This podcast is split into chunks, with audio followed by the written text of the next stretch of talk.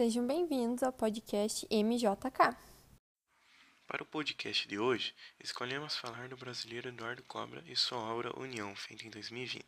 Nascido em 1975 em um bairro pobre da Zona Sul Paulista, o artista Eduardo Cobra tornou-se um dos mais reconhecidos muralistas da atualidade, com obras em cinco continentes.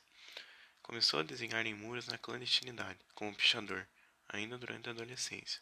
As obras atuais passam mensagens de fraternidade e não violência. A obra escolhida chama-se União, em que temos no fundo triângulos coloridos que formam quadrados, representando um mosaico. No meio, temos um círculo em que metade é borda branca com fundo preto e a outra metade é borda preta com fundo branco. No centro do círculo, temos duas mãos se tocando. Uma mão refere-se a pessoas de pele branca e a outra a pessoas de pele preta. A obra faz referência a muitas coisas e nos traz muitos sentimentos. Começando pelo fundo, onde podemos ver um mosaico com muitas cores. Cores não tão vibrantes, o que pode representar o momento em que estamos, a pandemia. O círculo preto com branco parece fazer referência ao yin e yang, mas na obra não temos um lado que representa a escuridão e nem um lado que representa a luz. Os dois estão em equilíbrio. Ao centro do círculo, temos duas mãos se tocando. Refere-se que ninguém solta a mão de ninguém, todos estamos juntos.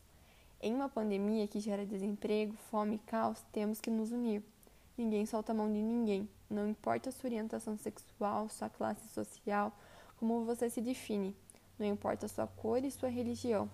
Todos somos seres humanos, todos enfrentamos batalhas todos os dias, e por isso devemos nos unir. Nossa união, devido à pandemia, não pode mais ser com aperto de mãos e abraços.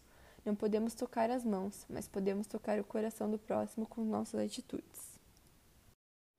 Esperamos ansiosamente pela vacina e que o amanhã seja melhor do que hoje está sendo.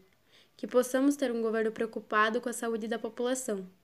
Atualmente estamos todos juntos nessa mesma situação o que serve para lembrarmos também que a nossa maior riqueza e gratidão por tudo é justamente a vida e o pão de cada dia.